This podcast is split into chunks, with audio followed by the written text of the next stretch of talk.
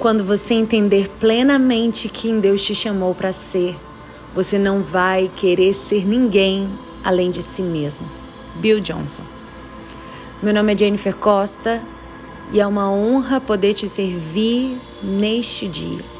Saber que estou falando com uma mulher que carrega um chamado e possui dentro de si um propósito, que escolheu viver para a glória dele e que está aqui porque sabe que quando Deus nos chama, ele nos garante em meia jornada. E eu quero hoje compartilhar com você a história de um homem que nos ensina tanto. O nome dele se chama Jeremias. Jeremias, capítulo 1, versículo do 1 ao 10. As palavras de Jeremias, filho de Uquias, um dos sacerdotes de Anatote, no território de Benjamim. Benjamim. A palavra do Senhor veio a ele no décimo terceiro ano do reinado de Josias, filho de Amon, rei de Judá, e durante o reinado de Jeoaquim, filho de Josias, rei de Judá. Até o quinto mês do décimo primeiro ano de Zedequias, filho de Josias, rei de Judá, quando os habitantes de Jerusalém foram levados para o exílio. A palavra do Senhor veio a mim dizendo: Antes de formá-lo no ventre, eu o escolhi. Antes de você nascer, eu o separei e o designei profeta às nações. Mas eu disse: Ah, soberano Senhor, eu não sei falar, pois ainda sou muito jovem. O Senhor, porém, me disse: Não diga que é muito jovem. A todos a quem eu o enviar, você irá e dirá tudo o que eu lhe ordenar. Não tenha medo deles, pois eu estou contigo para protegê-lo, diz o Senhor. O Senhor estendeu a mão, tocou a minha boca e disse-me: Agora ponho em sua boca as minhas palavras. Veja, eu hoje dou a você autoridade sobre as nações e reinos para arrancar, despedaçar, arruinar e destruir, para edificar e para plantar. Esse texto que acabamos de ler vai marcar o chamado ministerial na vida do profeta Jeremias. Eu não sei se nessa leitura você conseguiu perceber, mas Deus tentou falar com Jeremias em três diferentes fases de sua vida. O chamado começa Jeremias, filho de Uquias, um dos sacerdotes de Anatote no território de Benjamim.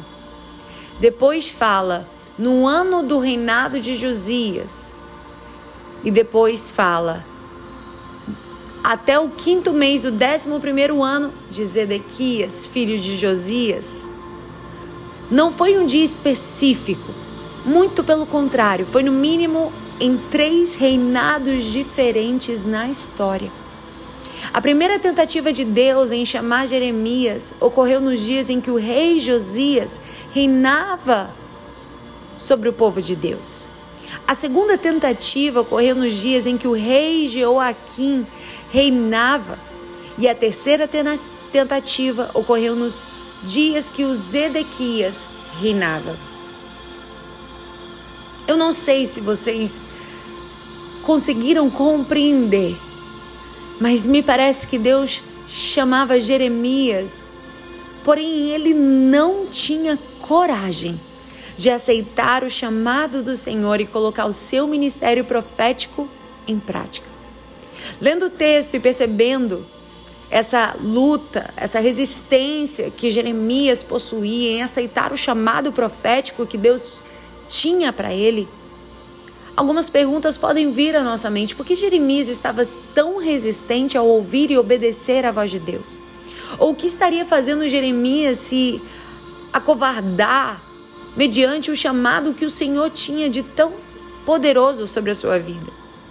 E a gente, ao ler e reler o texto, o contexto, vamos encontrar algumas respostas para essas perguntas. Para ele não querer aceitar o chamado do Senhor. E um dos motivos claros que a gente pode ver é que através da sua profecia, ele teria que corrigir o povo. ele teria que corrigir o rei. Ele teria que corrigir os levitas e também teria que corrigir os sacerdotes. Imagina, Deus o usaria para trazer correção aos príncipes da terra, não somente ao povo, mas ao, aos príncipes da terra. E isso era algo de tamanha responsabilidade. Mas é justamente aí que nós temos que ter a certeza que quando Deus nos chama, Ele nos garante. Quando Deus coloca uma palavra nos nossos lábios, quando Deus coloca sobre nós uma mensagem, Ele nos garante, Ele nos respalda.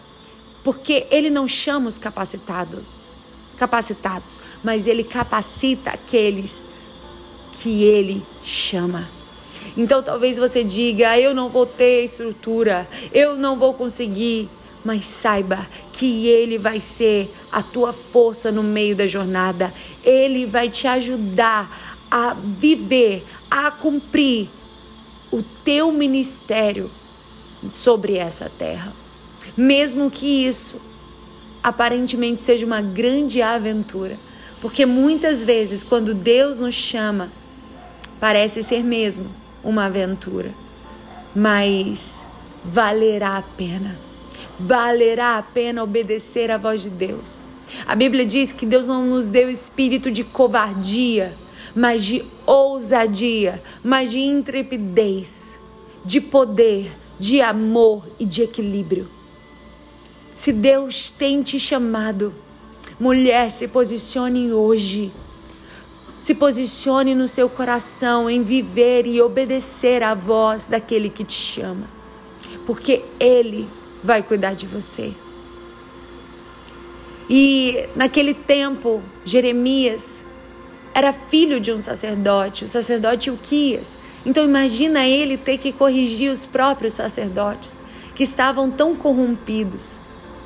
Um dos motivos que Jeremias estava resistente em aceitar o seu ministério profético era que o seu público, seu público principal, iria atingir o seu próprio pai, os amigos de seu pai, que eram sacerdotes, e toda a sociedade. E outro motivo que podemos encontrar é que Jeremias estava sendo resistente ao ministério profético por conta de sua idade. Jeremias se achava muito novo e era novo mesmo. Alguns historiadores falam que ele tinha por volta de 10 a 25 anos, nas três vezes que Deus falou com ele. E para um judeu, uma pessoa só pode ser considerada adulta, responsável e, por consequência, assumir uma função de profeta se tivesse mais que 30 anos. Então, nesse contexto, a gente compreende o motivo pelo qual Jeremias não estava querendo assumir o seu ministério profético para não ferir seu pai e toda a sociedade e por conta da sua idade. Porém, o que eu acho mais lindo é que Deus não menospreza as crises de Jeremias, assim como ele não menospreza as nossas crises. Muito pelo contrário, ele avalia o porquê de Jeremias não aceita o seu ministério de maneira paternal e carinhosa vem oferecer um remédio para as crises dele, aleluia. E uma das palavras que Deus vem ao dizer ao, a Jeremias é o seguinte: Jeremias, antes de formá-lo no ventre, eu te escolhi, antes de você nascer, eu o separei, eu o designei profeta às nações. Não diga que é muito jovem, pois a todos que o enviar, você irá e dirá tudo o que eu lhe ordenar. Deus estava encorajando Jeremias, fortalecendo ele na jornada.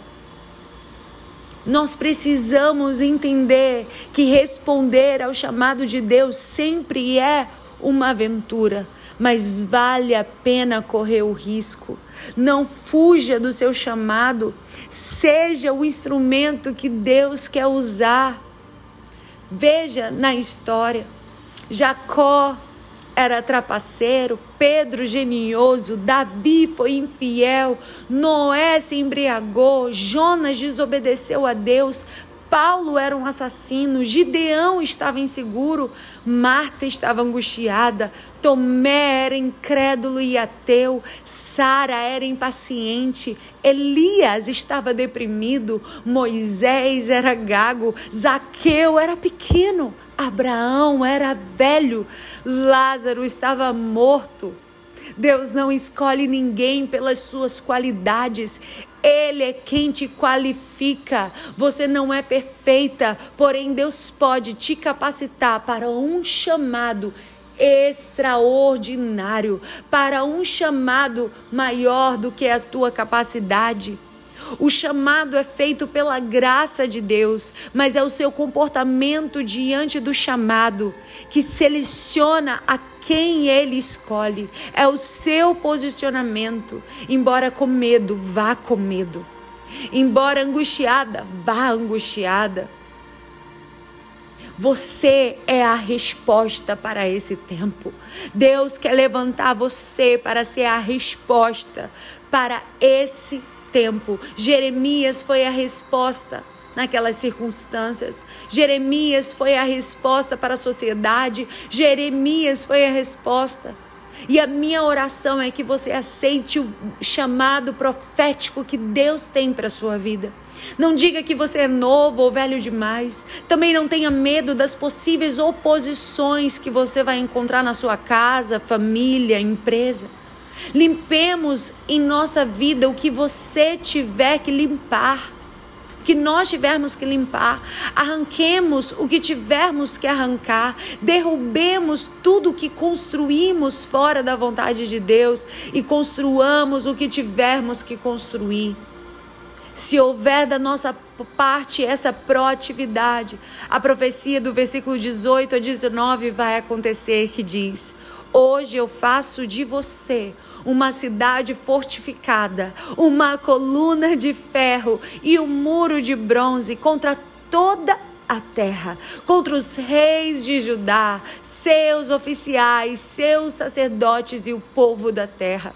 Eles lutarão contra você, mas não o vencerão. Aleluia! Pois eu estou com você e eu o protegerei, diz o Senhor. Aleluia, glória a Deus. Receba essa palavra. Não fuja do seu chamado, porque os planos de Deus são maiores e melhores do que os seus. Diga: Eis-me aqui, Senhor. Eis-me aqui, Senhor. Eu me rendo, eu me entrego, eu te digo: Eis-me aqui. O seu chamado não é para olhar o tamanho do gigante. Seu chamado é para olhar para o Deus que vence qualquer gigante. Deus te abençoe.